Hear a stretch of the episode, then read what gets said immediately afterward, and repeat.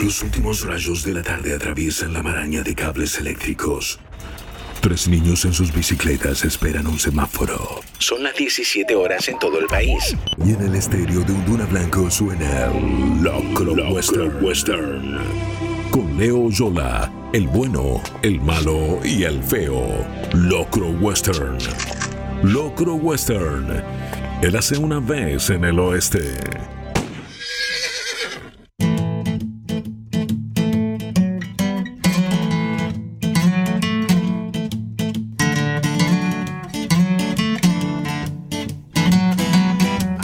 Salir Trinchera, el último disco de Babasónicos, una banda que tiene más de tres décadas de actividad y que por ahí empezó a haber un rum rum desde que fuera una de las seleccionadas para abrir la serie de míticos recitales que diera Soda Stereo en el estadio Obras en diciembre del año 92 para presentar Dínamo, aquel disco de ruptura en la carrera de los Sodas, aquel disco que traía ese corte que era Primavera Cero, un himno instantáneo y cuantos que tenían Cerati y compañía.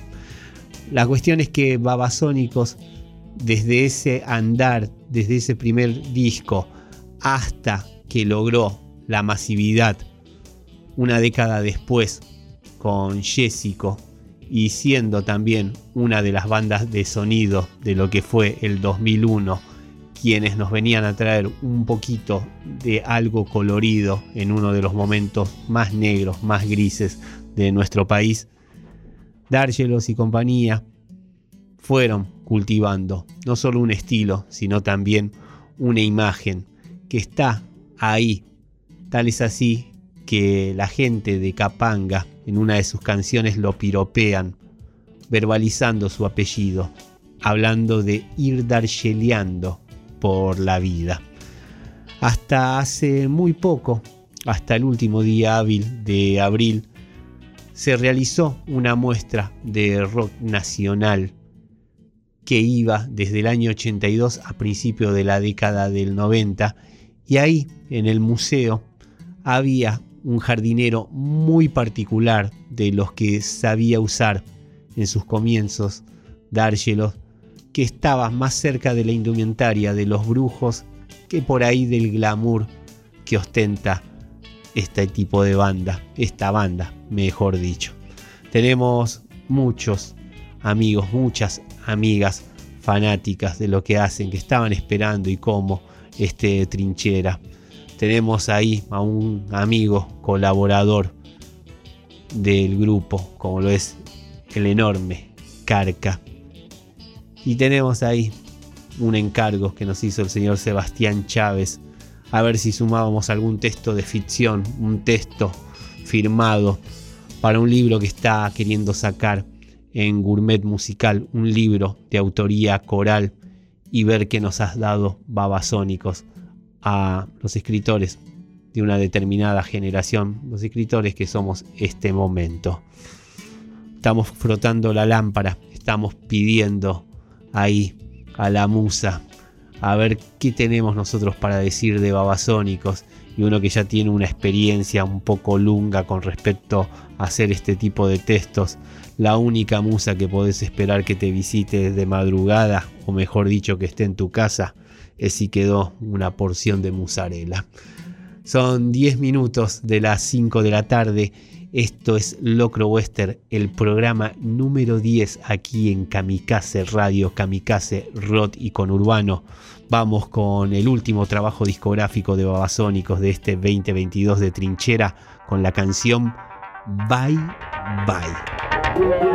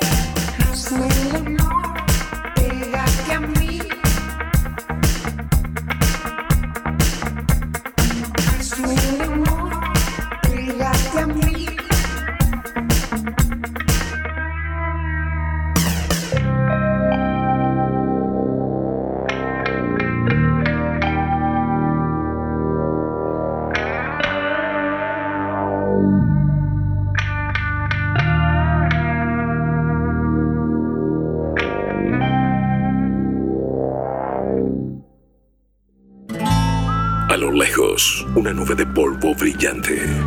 Estás llegando al pueblo Locro Western. Momento de dejar el caballo y refrescarse un poco. Leo Oyola, Locro Western.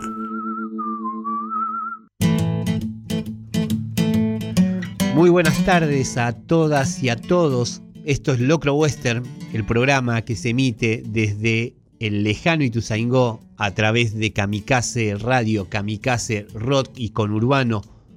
Todos los jueves de 17 a 19 horas estamos transmitiendo en vivo desde el estudio Palo Pandolfo, desde esta querida casa que adoramos y como. Mi nombre es Leonardo Yola, su amigo el Tigre Harapiento, una persona que se dedica a leer y escribir y que gracias a la fe y también las locuras del señor Diego Díaz estamos aquí en la conducción de este programa.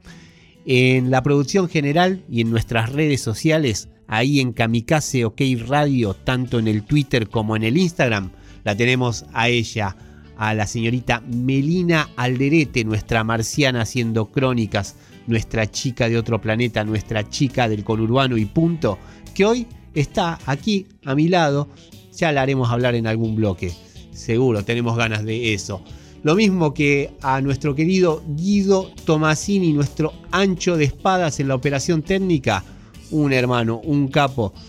Si la pasamos mucho más que chévere es porque, bueno, ahí estamos tirando paredes hasta las 7 de la tarde con él. En este programa número 10 de esta nueva etapa en la casa, en este programa número 10 aquí en Kamikaze Radio, Kamikaze Rock y con Urbano, vamos a estar leyendo versos bellísimos de una poeta imprescindible como lo es Liliana Ancalau. En este caso, publicado por La Mariposa y la Iguana, vamos a estar leyendo algunos poemas de Tejido con la lana cruda. En la agenda semanal vamos con unas actividades donde se encuentra una hermana, la señorita Selva Almada, junto a Juan Becerra y Silvina Giaganti. Ya daremos los detalles en el bloque en cuestión. Lo mismo a la hora de hablar de la filmografía de Clint Eastwood. En el Clean de la semana vamos a estar ni más ni menos que con Sala de Espera al Infierno de Deadpool, la película con que se clausurada de forma malograda la saga de Harry el Sucio. En Fiebre de Sábado a la Noche vamos a estar recordando Zul en San Justo, o más bien en qué devino ese local de ahí, de Camino de Cintura y Venezuela. En la Tokio Morón, un libro bellísimo que encontramos en la feria del libro, ahí en el stand de un cuarto impropio, stand que comparten Paisanita, Niebla Plateada, la misma La Mariposa y la Iguana y tantas otras editoriales tan, tan bellas. Vamos a ir con lírica japonesa de ciencia ficción y fantasía de Diego Carballar con ilustraciones de Martín Legón. En el Winco de Mamá y Papá, una canción de música disco, pero que una serie que fue muy popular en su momento la trajo de nuevo a los charts. Vamos a estar también escuchando aquí en Kamikaze Radio, Kamikaze Rock y con Urbano a The Knife, Miranda, Tina Char, Alphaville, Coco Rossi, The Chemical Brothers, Guns N' Roses, Louta con Zoe Gatuso, también algo de Silvio Rodríguez y lo que escuchamos a continuación del álbum homónimo a este tema del año 1988 vamos a escuchar a los violadores Stuka, Pil y compañía haciendo Mercado Indio.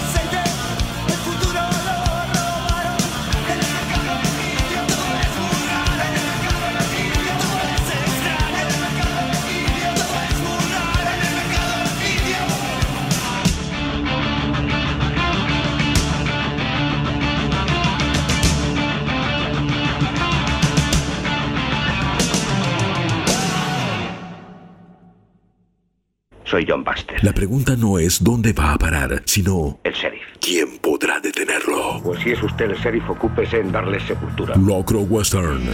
Un espíritu libre y bello en el oeste.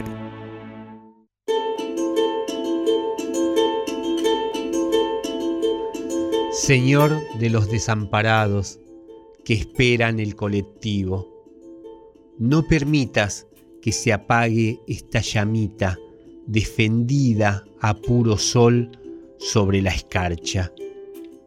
Que el colectivo venga pronto, pues la espera amontona cenizas en la frente y tengo que apalearlas y hacer señas y asomar los ojos a la ruta, aunque las venas duden, tironeando.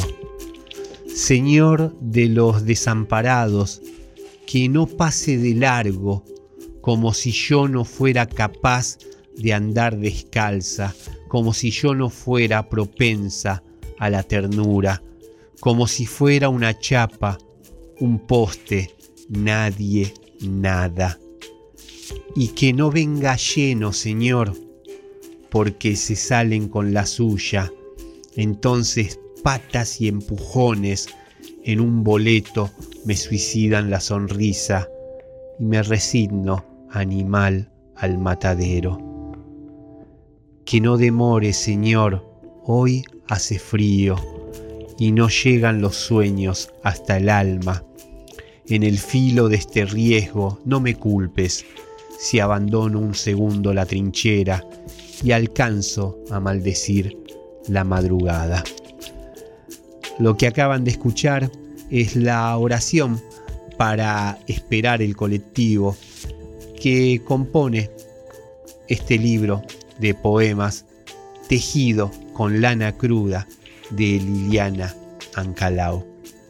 Liliana escribe a manera de prólogo para esta edición publicada por La Mariposa y Liguana en este Palabras para remirar este libro. Hace 19 años publiqué este, mi primer libro de poesía. Regreso hoy respetuosa y agradecida a su lectura, más sabia también.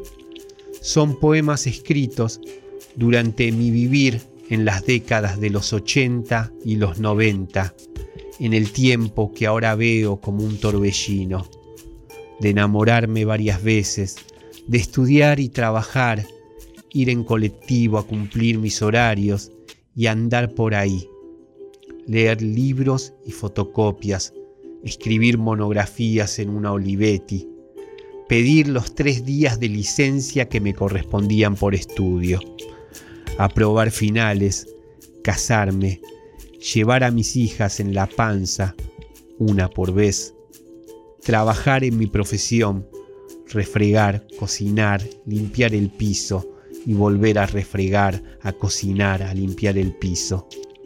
Torbellino y marea baja con fondo musical de vinilos o cassettes. Mirar, leer, hacer, descuidar, caminar, descubrirme mapuche, volver a nacer con los nacimientos de cada hija, morir con la muerte de mi hermana menor. Esa hermana menor a la que ella le dedica este a la memoria de mi hermana María Eugenia. Ya las líneas estaban en tu mano y no las vi. Ahora tu ausencia. Si no hubiera volado a los barrancos de la luna y hubiera aullado hasta tirar las estrellas condenadas del destino, ahora tu ausencia. Vuelvo a mi rincón, sangre seca y negra, a lamer mis verrugas.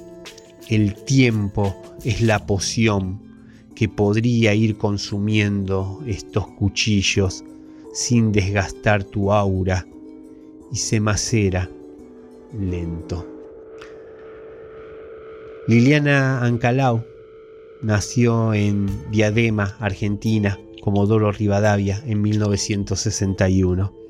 Es poeta e investigadora mapuche, profesora en letras por la Universidad Nacional de la Patagonia San Juan Bosco, jubilada en la docencia de escuela secundaria. Integra los colectivos artísticos culturales Peces del Desierto y Trovadores Patagónicos. Como parte de una comunidad promueve actividades de fortalecimiento cultural y experiencia de educación autónoma mapuche.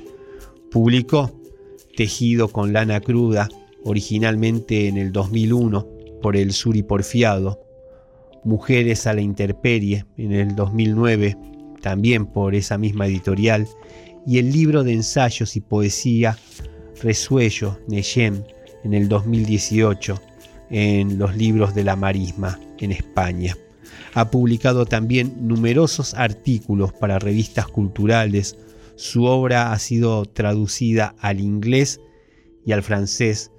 Y acá juega con lo bilingüe, o más bien rescatando el idioma original, ese Mapunzungum que está en esta edición en varios de los poemas ahí en la hoja par como espejo de lo que nosotros leemos en castellano.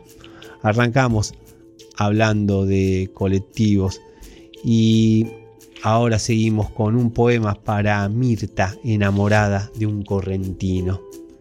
Tiene Mirta ahora en la mirada un matecito en el momento justo de la lluvia y unos ojos de chamiga que la esconden de las preguntas filosas que se quedan a un centímetro altitud de su alma.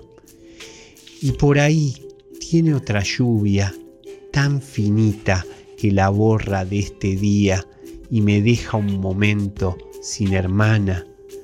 Me pregunto si este aire guaraní que te despeina despejará tanto silencio, tanto pensar en el prójimo y qué tanto. Ojalá se te enrede un zapucay en la garganta, aunque me quede, pucha digo, una porción del día sin hermana. Kamikaze OK Radio, tanto en el Twitter como en el Instagram, esas son nuestras vías de comunicación. Ahí está posteando en tiempo real nuestra Amelia Alderete parte del contenido de Locro, como así también del resto de la programación de Kamikaze Radio, Kamikaze con Urbano. Y nosotros en Locro Western, semana tras semana, le dedicamos un bloque a la poesía y en este Locro número 10 estuvimos con Tejido con lana cruda de Liliana Ancalao. Exactamente 30 minutos pasaron de las 5 de la tarde. Seguimos escuchando ahora de su trabajo discográfico de 1992, de ese Silvio a secas, al señor Silvio Rodríguez, con una canción bellísima, única, inigualable como lo es Quien fuera.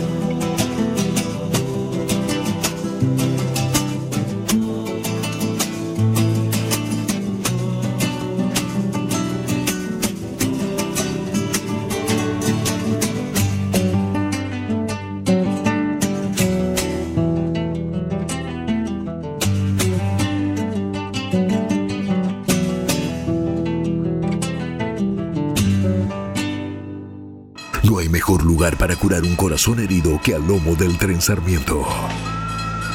Locro Western. Érase una vez en el oeste.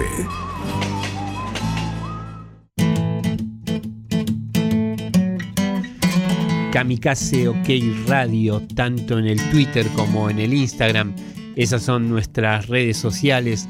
Ahí pueden comentar parte de lo que está posteando Melina Alderete del contenido del programa de hoy aquí en Kamikaze Radio, Kamikaze Rock con Urbano, lo que estamos realizando como todos los jueves hasta las 19 horas.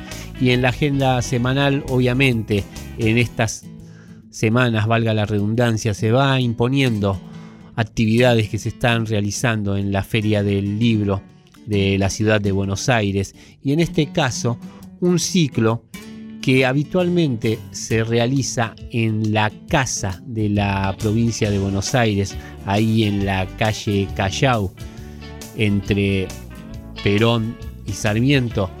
Bueno, ahora en la feria, en el pabellón Ocre, en el stand 3021, está el stand de la provincia de la Casa de Buenos Aires y del Instituto Cultural. Y este viernes 13 de mayo a las 19 horas, en el ciclo Ficciones Bonaerenses, van a estar contando historias Selva Almada, Juan Becerra y Silvina Giaganti. Selva va a estar narrando algo de la localidad del Abasto, a no confundir con el Abasto base, el barrio de Luca, el barrio de El Abasto, valga la redundancia con Carlos Gardel y todo. Bueno, no, este Abasto es una localidad muy cercana a La Plata, donde Selva vive junto a Gaby Cabezón, Cristian Alarcón, Iñaki Echeverría, toda una comunidad de artistas buena parte del año al aire libre y lo que supieron aprovechar ni hablar durante los dos años de pandemia. Bueno, un texto sobre sus días ahí en donde bien saben jugar eh, sus mascotas.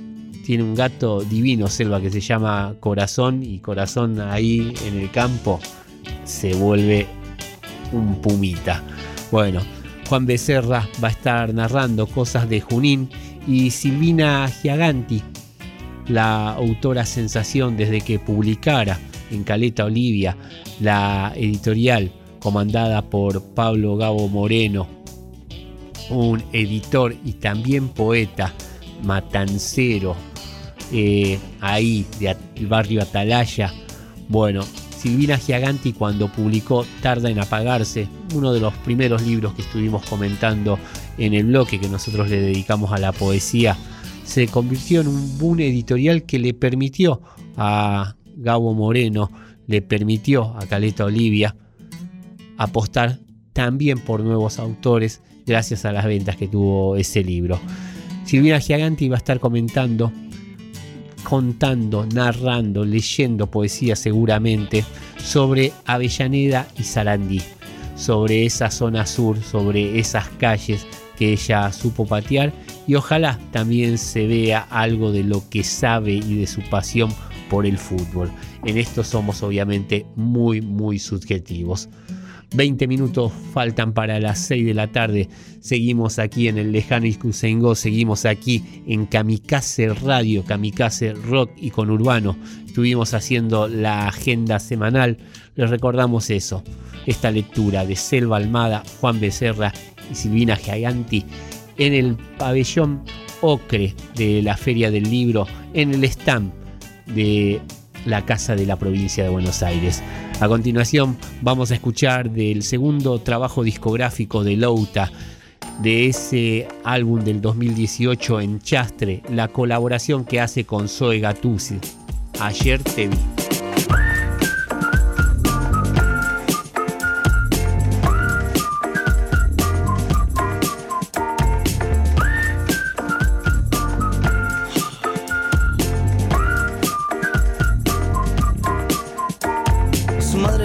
Ya no sé qué hacer. Su padre le decía que la haga bien. Si los fósforos se encienden que se compre un tren. Que el disco ni lo saque si no lo hace bien. Y ahora está angustiado porque falta teca. Angustiado porque quiere un feca.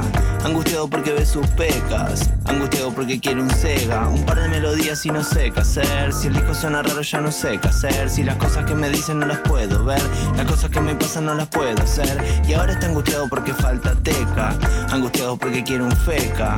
Angustiado porque ve sus pecas Y las cosas que le pasan no las puede ver Ayer te vi y no es cualquiera. Me convencí que soy primera. Puedo verte cerca de cualquier lugar. Puedo hacerme cargo de lo que no está. Ayer te vi y no es cualquiera. Me convencí que soy primera. Lo puedo ver de lejos,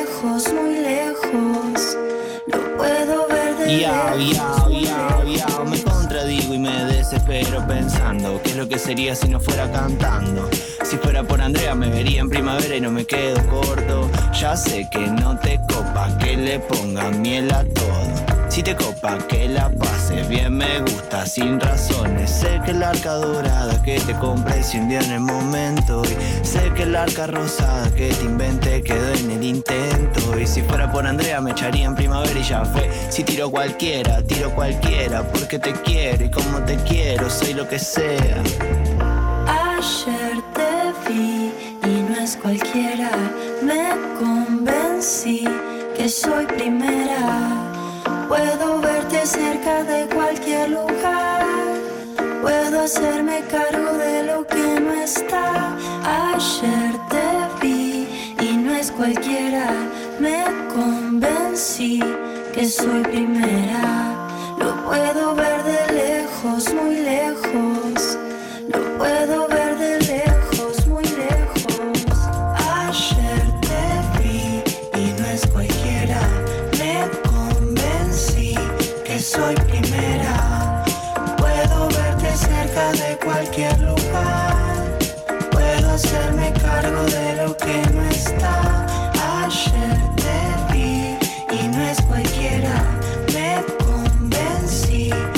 que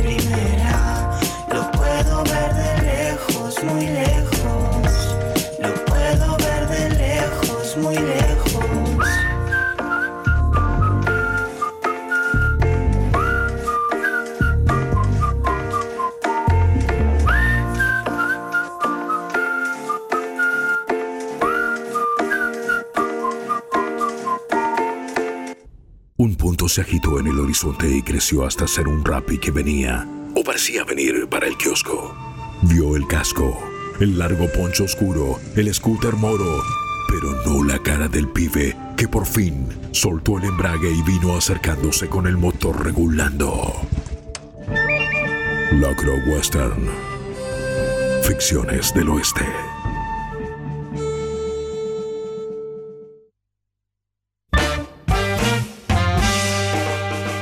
Tres, cuatro programas atrás en el bloque que le dedicamos a la filmografía del enorme Clint Eastwood, estuvimos hablando de lo que fue el origen de uno de sus personajes más icónicos, de cuando se sacó las botas, colgó el poncho, colgó el sombrero, pero siguió siendo un sheriff de ciudad al desembarcar en San Francisco, dejar la estrella de sheriff, pero usar la placa del detective Harry Callahan, lo que era la primera Harry el Sucio, Dirty Harry.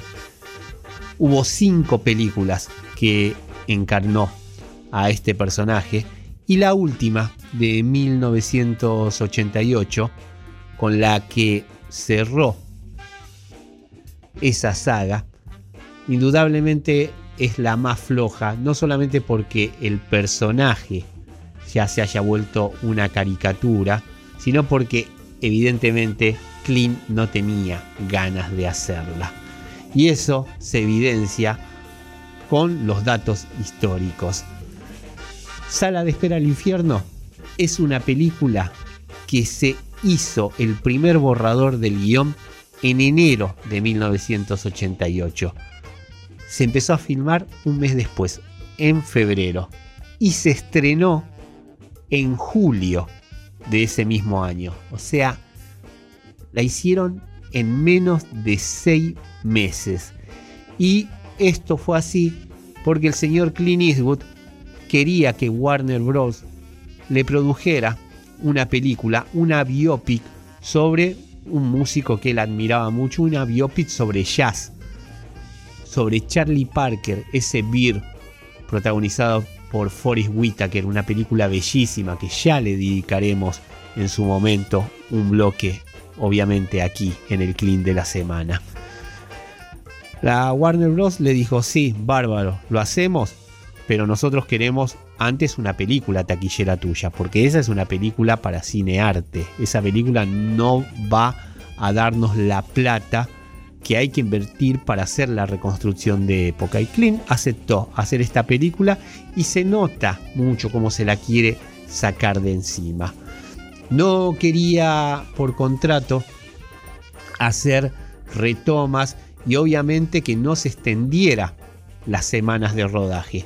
Por eso él mismo impuso a el director, con el que había laburado en una secuela también de otro de sus éxitos, a Rebelde y Pendenciero, la película en la que compartía cartel con el orangután Clive, le siguió una secuela dos años después, en 1980, que fue La pelea del siglo, y que la dirigió Buddy Van Horn, que era un coordinador de dobles, un doble que se conocía con Clint desde que filmaban sus primeras películas en series que estaban ambientadas en el Far West. Después empezaron a compartir cosas desde el set de Coogan Bluff en adelante. Y era una persona que Clint le decía tranquilamente vamos para adelante y que no se le iba a retobar en el set. Porque la podía dirigir Buddy Van Horn, pero el que mandaba ahí era obviamente Eastwood. La película es un chiste al lado de las otras entregas de Harry el Sucio y ni hablar de lo que es la primera Harry el Sucio con un antagonista tan potente como lo era el asesino Scorpio del que estuvimos hablando bastante aquí en su momento, aquí en Locro Western. El tema que es lo anecdótico, hay un asesino serial al que no se le ha descubierto obviamente la identidad, se juega mucho con eso al lado de lo que era la primera Harry el Sucio, en la que de entrada nosotros sabíamos más que los personajes al haberle visto la cara en acción al villano. Aquí es tratar de desenmascarar quién es. Y la película en el título original, que es de Deadpool, es una apuesta que hacen de celebridades. A ver cuál va a ser la próxima en morir. Hay todo un circuito clandestino que están jugando a eso y que este asesino serial se dedica a cargárselos. Hay por ahí un director de cine de películas de terror clase B que lo interpreta Liam Neeson. También una banda que la está pegando con un cantante de hair metal o heavy metal a secas que lo compone Jim Carrey con todas las morisquetas que después sacó casi una década más tarde eh, para la máscara por ejemplo da vergüenza ajena verlo en el videoclip que hace, sobre todo porque está haciendo playback ni más ni menos que sobre Bienvenido a la jungla de Guns N' Roses. De hecho, los Guns N' Roses, y con esto no spoileo, la verdad que es floja la película para que la vean, pero cuando en teoría lo matan al personaje de Jim Carrey y se lo está velando, los Guns N' Roses tienen su cameo en el velorio asistiendo aquí al entierro de esto. Se los puede ver como si fueran una foto de una tapa de disco que claramente podría haber sido tranquilamente utilizada para ese apetito por la destrucción en donde estaba esta canción. Un menjunje importante del que lo único que rescatamos obviamente es la popularidad de este tema que no necesitaba de una película tan mala. Clint la necesitaba para hacer Beer pero nosotros como espectadores no necesitábamos un clean como este.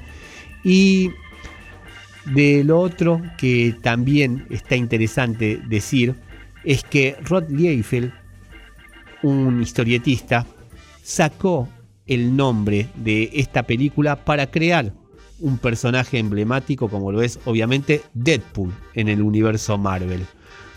Mundialmente popularizado después en sus adaptaciones cinematográficas, ahí con este Ryan Reynolds en el protagónico, ese mercenario bocazas, como dicen las traducciones gallegas, bueno, sale por el título de esta última película de la saga de Harry el Sucio, este Deadpool que se conoció en Latinoamérica como Sala de Espera al Infierno, dirigida por Buddy Van Horn una película olvidable. Ya saben que ya sea como actor o como realizador o cuando estuvo delante y detrás de cámara a la vez, las de pistoleros, incluso las que no nos gustaron como Sala de Espera al Infierno, en Locro Western nos la pasamos hablando de un ícono del cine en el clean de la semana, Clint Eastwood, como, como te queremos. 10 minutos faltan para las 6 de la tarde. Se impone obviamente escuchar después de esta reseña a los Guns N' Roses haciendo Bienvenido a la jungla. Por favor, no vean la actuación de Jim Carrey en esta película.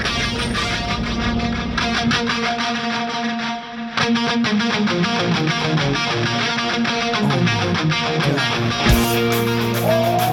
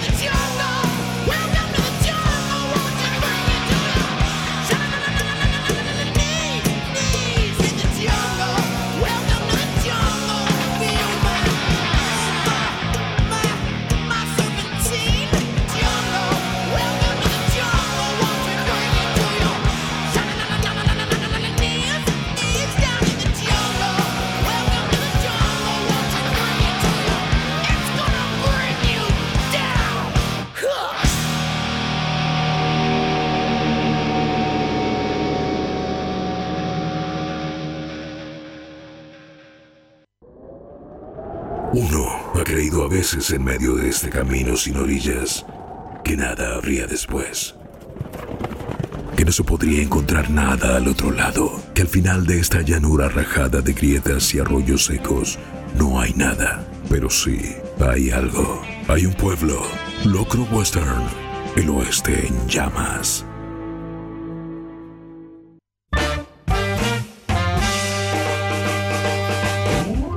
Y así llegamos a la segunda y última hora de Locro Western, el programa que se emite desde el lejano Ituzaingó a través de Kamikaze Radio, Kamikaze y con Urbano, todos los jueves de 17 a 19 horas.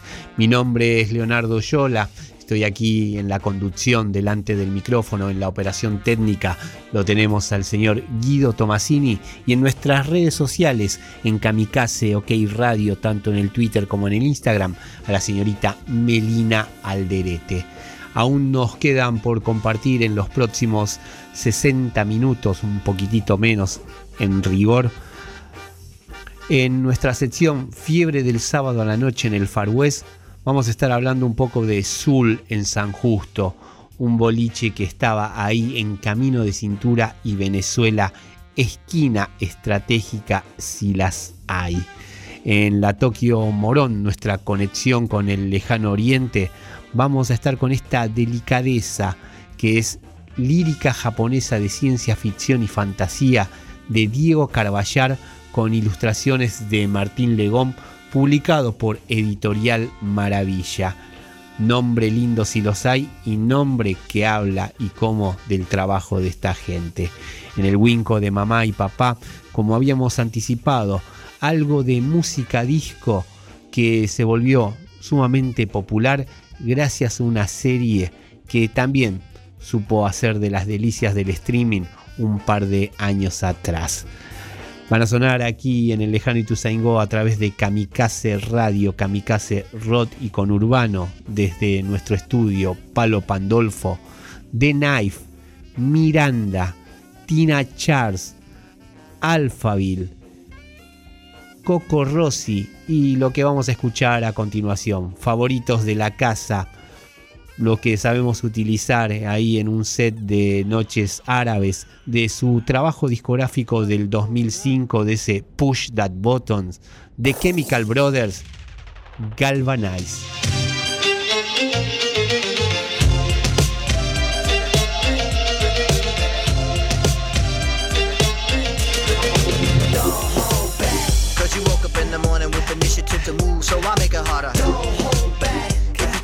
So many people smarter.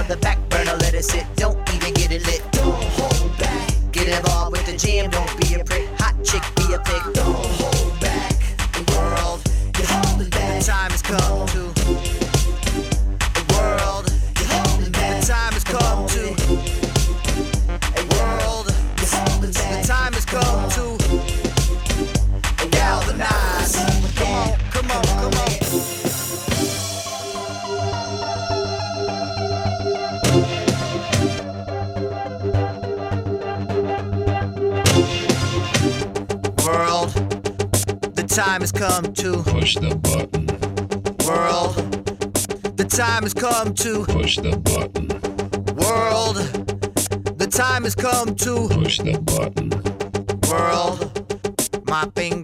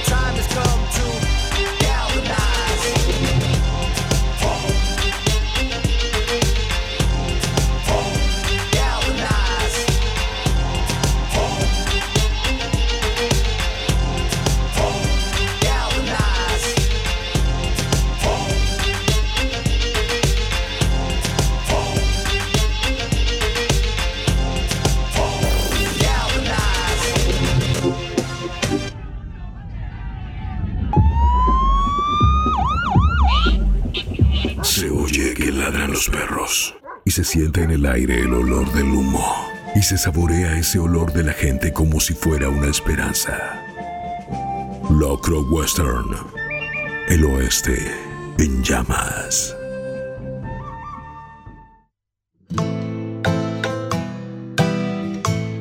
Kamikaze OK Radio, tanto en el Twitter como en el Instagram. Esas son nuestras vías de comunicación, esas son nuestras redes sociales. Ahí está Meli Alderete posteando en tiempo real parte del contenido de Locro, como así también del resto de la programación de Kamikaze Radio, Kamikaze Rock y Conurbano. Y en este programa número 10 de Locro Western, en esta nueva etapa de nuestra casa aquí en el lejano Ituzaingó, en este programa número 10, en esta sección que intitulamos Fiebre del sábado a la noche en el Far West, vamos a estar recordando un boliche al que no asistimos, pero en el que supimos pasar mucho tiempo. A ver, ¿cómo es eso? Zul en San Justo arrancó ahí nomás cuando se le había perdido el miedo al I2K, a ese virus que en teoría iba a destrozar todo lo que era referente al mundo binario, al mundo de la computación, cuando arrancara el siglo XXI, cuando empezara el primero de enero del 2000, bueno, para esa época, ahí en Camino de Cintura y Venezuela, a cuadras nomás del hospital de niño y entre toda esa variedad y oferta de albergues transitorios de la zona, estaba Zul, que se puede buscar en redes sociales. De hecho, yo solamente googleando para buscar datos para hacer la columna, encontré un Facebook con muchas, muchas fotografías de lo que era el lugar y de cómo se la estaba pasando mucho más que chévere hasta que obviamente llegó la debacle económica del 2001. Es todo un ejercicio ver lo que eran los boliches en esa época y sobre todo el tipo de invitados, invitadas, shows, este, el coqueteo que había con striptease, aunque los lugares no estuvieran para eso, y cómo podía variar un invitado desde Marisa Bali a Ráfaga con Daniel Agostini, incluso un amigo de mi hermano también tratando de recuperar material de esto, me dijo que tenía en una de las carpetas del secundario una de las tarjetas de Zul de cuando había ido Julieta Prandi. Zul tuvo ahí su momento de esplendor, las fotos que se pueden ver, el lleno, lo impactante que era el lugar adentro y la felicidad es mucho más que palpable, pero a nosotros nos tocó conocerlo después. No solamente con la debacle del 2001, sino lamentablemente hubo una muerte ahí Ahora con el paso del tiempo y con cómo no existen backups de notas de la época, estamos hablando ya de más de 20 años, se habla desde una chica que cayó de un balcón a una persona que fue apuñalada. La cuestión es que el boliche se terminó clausurando y después terminó en una de las saladitas más importantes de la matanza, aún en actividad, en la que obviamente se pululaba ahí para buscar ropa, símil, marcas, pero que se hacen de forma genérica, eh, DVD, Blu-ray, trucho. Ustedes saben, estamos en el oeste, se conoce lo que se encuentra ahí adentro. En esas épocas de suma austeridad, nosotros que teníamos laburo de lunes a viernes, sábado y domingo teníamos ahí un puesto de ropa con la mamá de mi nene. Y en Sul sabíamos tener nuestros breves recreos en los que uno se metía a dar vueltas en el lugar y los puesteros de música realmente eran muy copados a la hora de charlar y más los que sabían y los que traían cosas nuevas y esos sonidos que no eran lo habitual no solamente por la zona o lo que sea sino la música que se escuchaba ahí para esa misma época habíamos empezado también taller literario con el maestro Laiseca. Para esa misma época vaya uno a saber por qué empezamos a leer una revista que se volvió medio fundamental a la hora del consumo cultural como lo eran Los Irrecutibles, una revista de relación amor-odio por cierto esnovismo, pero a la vez una apertura mental, visual de todos los órdenes de lo que ahí encontraba. Y estos muchachos también leían Los Irrecutibles, también buscaban esas recomendaciones, esas carpetas, nuevas carpetas, creo que era la sección con la que aparecían intérpretes que si no, nosotros no hubiéramos ido a buscar. Y así conocimos a las Coco Rossi, que sonaron en Sul, pero no cuando era boliche, sino cuando era una saladita. Aquí en Locro Western, semana tras semana, le dedicamos un bloque a recordar algún boleche de la zona y más que al sur de San Justo estamos recordando a esa saladita, a esos momentos, a los puesteros que nos dieron a Coco Rossi con su trabajo discográfico del 2005, ese Arca de Noé. Vamos a escucharlos aquí en el Lejano Ituzaingó. Vamos a escucharlas, mejor dicho, haciendo Techno Love Song.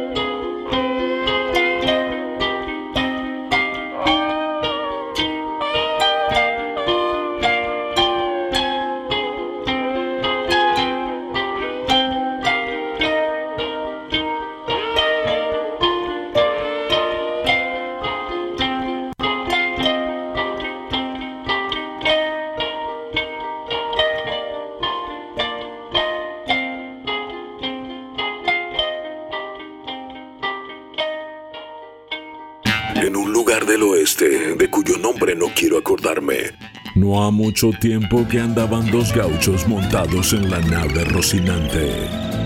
Locro Western. El Quijote del Oeste.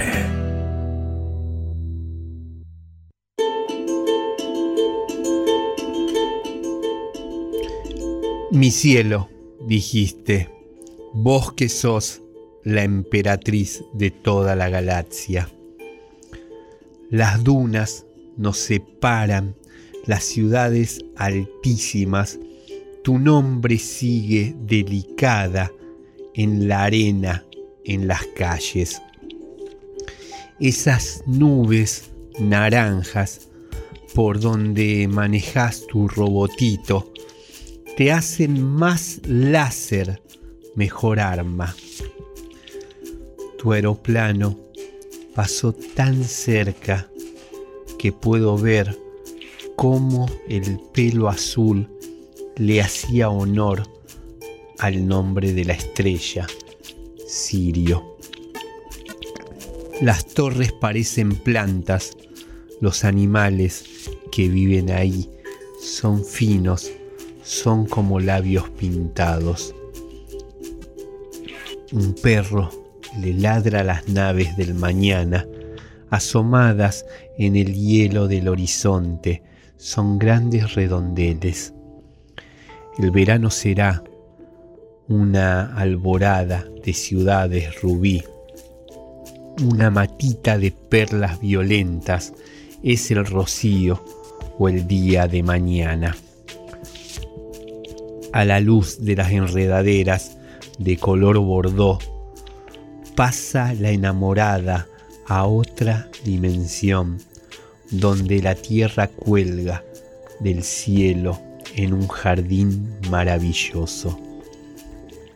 La damita de los lobos tiene los labios rotos. Los dioses le lastimaron la boca y la besó todo el bosque. Una nave del terror estelar, maniobrada por una chica con la gracia de un desmayo. Mil imperios perdieron a los mejores guerreros, dijo el cosmonauta en esa guerra. Ah, pero es el amor, la batalla.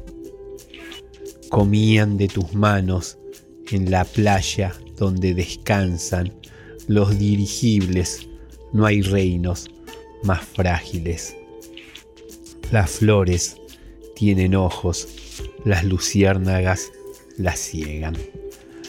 Lo que acaban de escuchar es la primer temporada de lírica japonesa de ciencia ficción y fantasía, escrita por Diego Carballar e ilustrada por Martín Legón.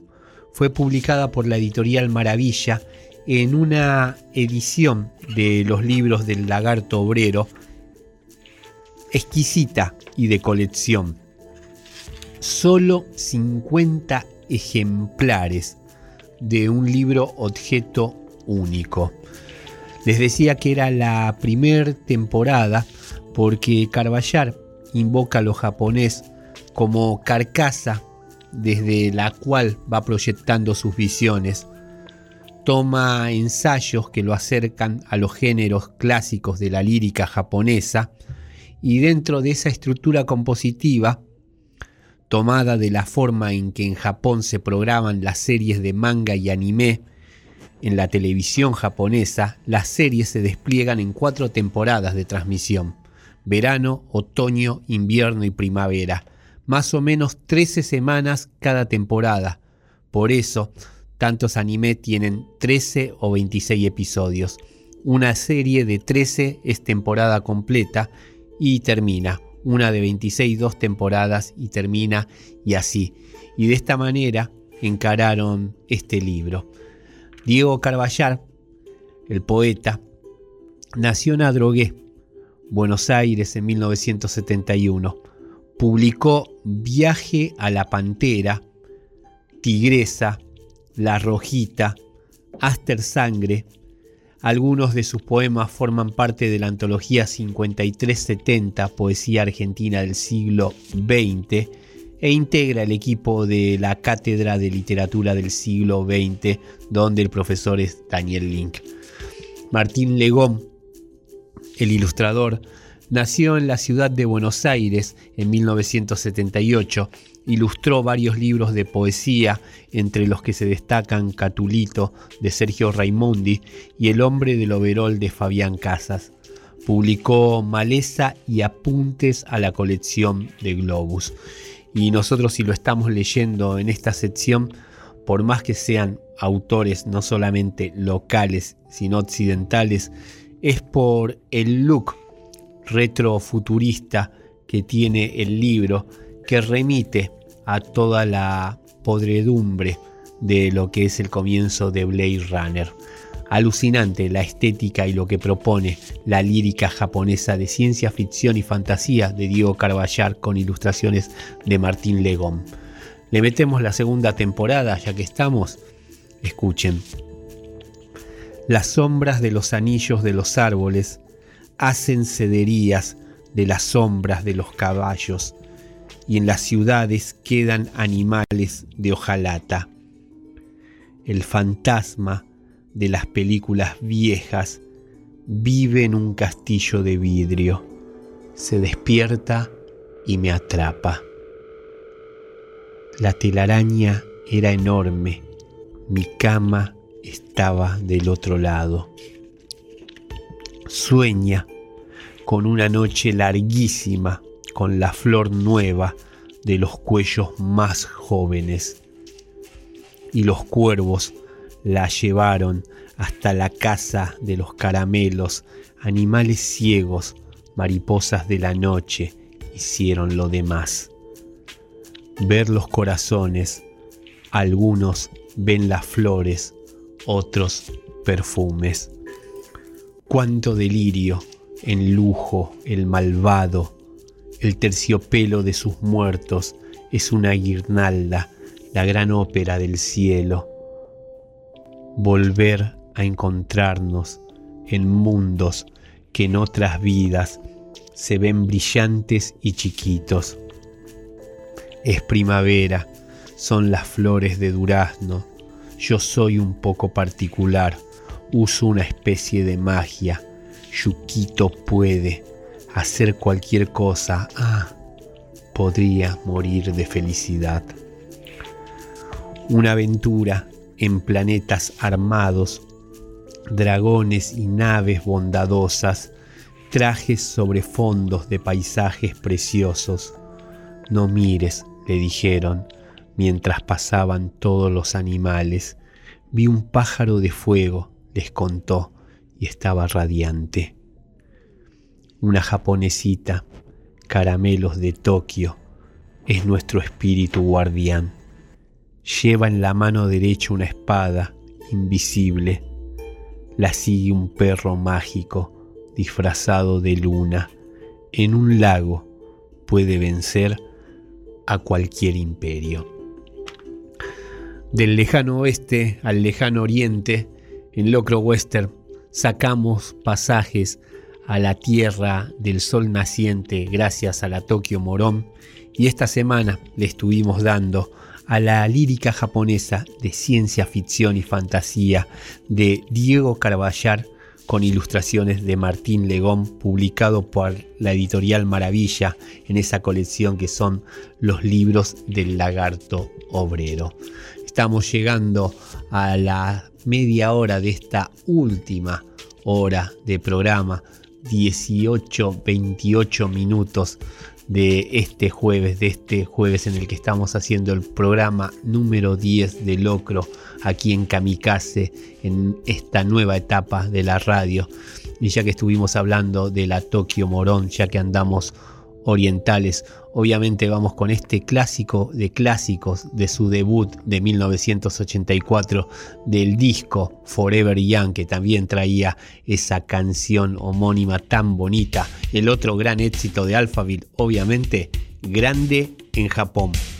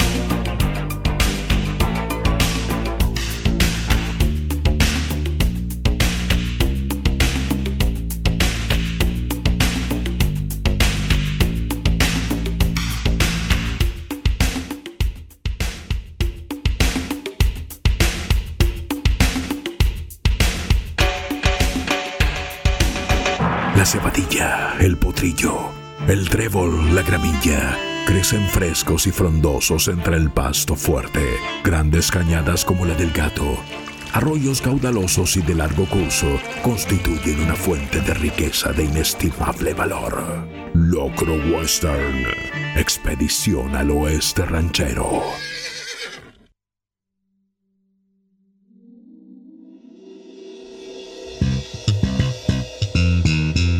Cuando fue el advenimiento de la música disco, obviamente una película emblema fue Fiebre de sábado a la noche y la música de los VG, que de forma planetaria copó todos los boliches de la época. Dentro de la variable más bailable, también estaban los temas de amor que eran como proto-lentos dentro de lo que era un boliche, pero también había que bailarlos como una cierta coreografía. De hecho, en el final de la película de John Badham, quizás el personaje de Travolta, su Tony Manero, la erra al elegir este tipo de canción para no ir con artillería pesada, para no ir con todo el virtuosismo que podía exhibir, pero sí para poder terminar teniendo un acercamiento a su compañera de quien se había enamorado, su compañera de baile. En la beta de ese tipo de canción es que en el Winco de Mamá y Papá de esta semana vamos a estar hablando del One Hit Wonder de Tina Charles y ese Amo Amar, que es una canción modesta si la ponemos en contexto en la época, no tiene la fuerza, no tiene el reconocimiento de ninguna de los de los VG, hasta que en el año 2016 fue el tema leitmotiv de la serie River, la de ese detective que no podía descansar por la muerte de la compañera de quien estaba perdidamente enamorado, esa compañera que se le aparecía para rogarle que descubriera cuál había sido el motivo de su asesinato y eso si era una fantasma o era una locura. Y de ser cualquiera de las dos cosas, igual River estaba hasta las manos. Volver de un karaoke, volver de hablar de un tema de ajá, confundir noruegos con suecos, confundir ajá con Roxette, pero tener ahí tatuado en el corazón una canción como esta de Tina Charles que es el tema de esta semana en el Winco de mamá y papá. 36 minutos pasaron de las 6 de la tarde aquí en Kamikaze Radio, Kamikaze Rocky con Urbano, aquí en Locro Western. Escuchamos Amo Amar.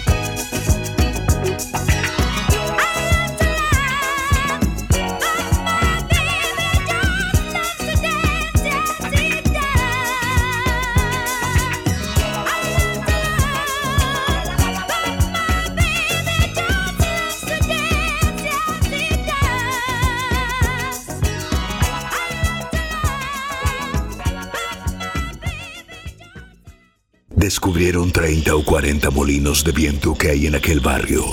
Y el Jeta le dijo al gordo panza: ¿Ves ahí, ameo? Ahí hay 30 o pocos más desaforados gigantes con quien pienso hacer batalla y quitarles a todos las vidas. ¿Qué gigante? dijo el gordo panza. Locro Western. El Quijote del Oeste.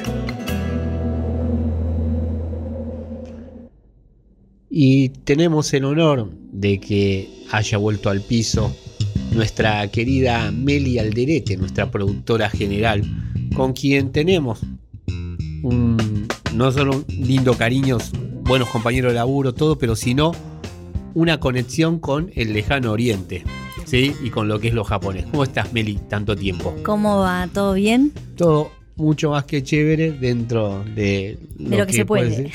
Así que, pero bueno, nada, para las producciones fotográficas que estábamos haciendo Sí, sí. ahí en el backstage y todo, trajiste unos libros que me interesaba compartir con la audiencia de Locro, con la audiencia de Kamikaze y que nos contaras un poquito de estos autores, estos títulos y cómo llegaste a cada uno de ellos.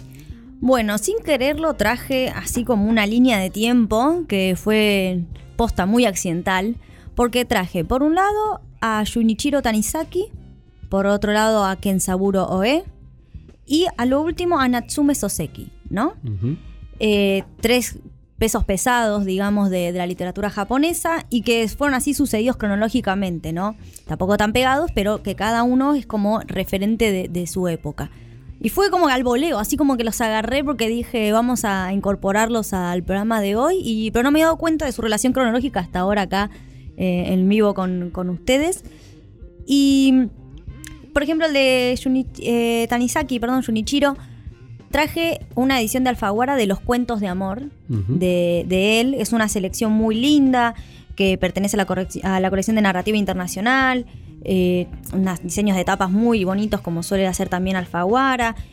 Es un libro que, tiene sus años, porque me los compré hace un par de, de tiempo, pero que tiene unos cuentos muy lindos y que encima, para empezar a introducirse, creo yo, eh, si uno no conoce, uno no conoce la literatura japonesa, estaría bueno comenzar por uno de los eh, referentes como es Tanizaki y con algo capaz más corto que una novela, ¿no? Porque capaz uno no saber, eh, quizás no se puede meter mucho en una novela quizás tan, tan larga, pero con estos cuentos me parece que es una buena introducción porque encima tienen dos temáticas muy diferentes, eh, siempre hay... eh, en todos los japoneses que tienen mucho amor y aprecio y forma parte muy grande de la cultura los gatos. Y bueno, uno de los cuentos, el último, si no me equivoco, habla sobre la relación de un gato con sus amas.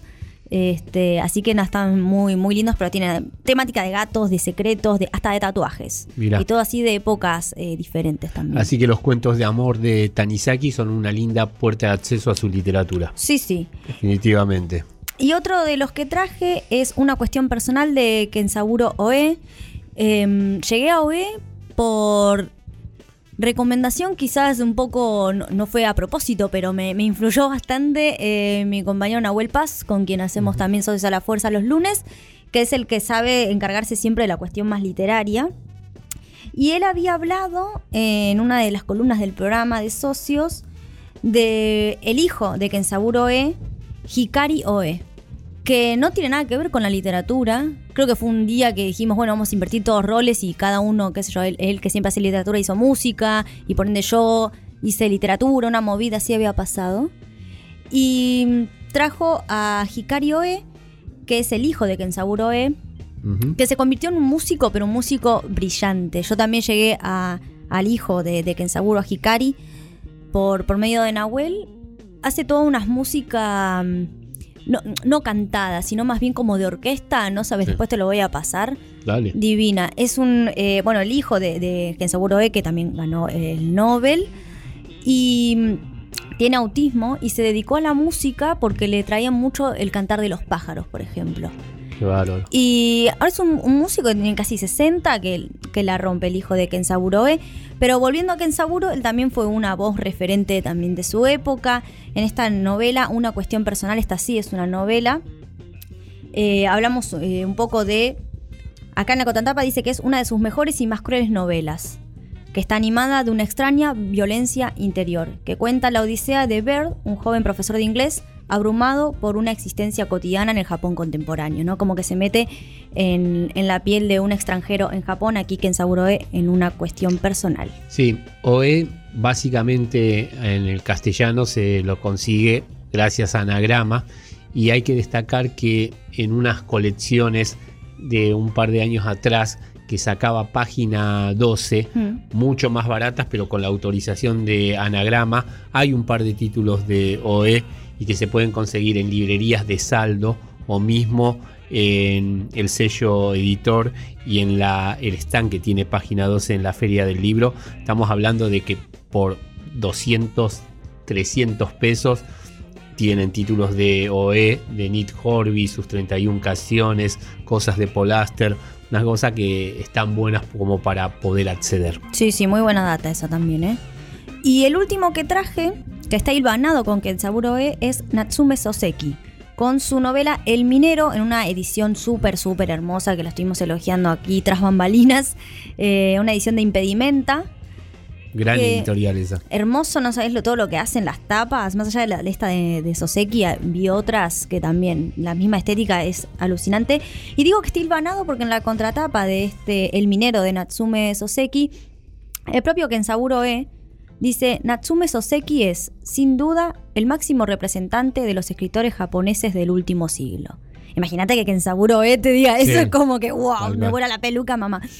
Y aquí en el, el Minero dicen que es una novela que inicia el periodo de madurez de, de Natsume Soseki, que es una obra introspectiva, que habla de un joven de Tokio, de una buena familia, que está como enredado amorosamente entre dos mujeres que tienen personalidades muy distintas.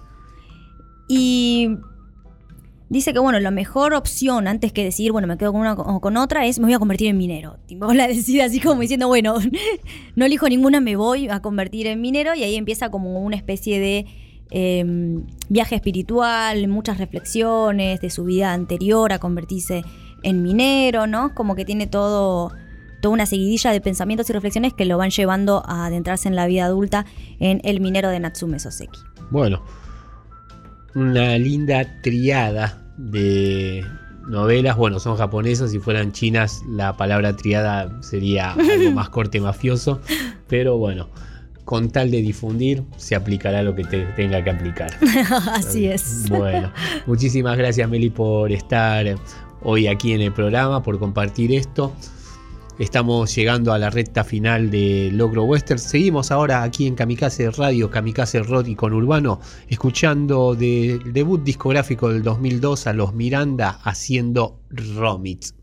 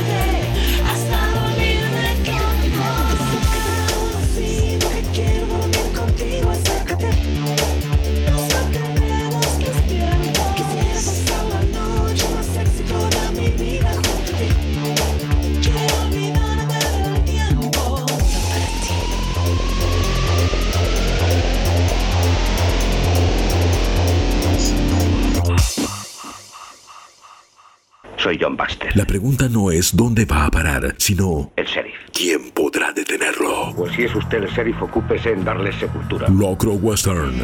Un espíritu libre y bello en el oeste.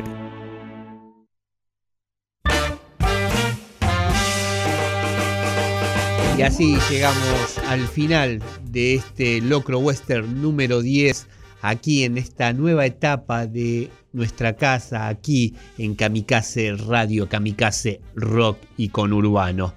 Agradecerle como siempre a todas y a todos ustedes que están escuchando el programa, a la señorita Melina Alderete en la producción general, al señor Guido Tomasini en la operación técnica. Mi nombre es Leonardo Yola, su amigo el Tigre Harapiento. Mandarle un beso enorme a mi familia, agradecerle un montón el almuerzo que tuvimos hoy, la charla, el cariño de siempre. Y bueno, nos estamos yendo. Muy buena semana para todas y todos.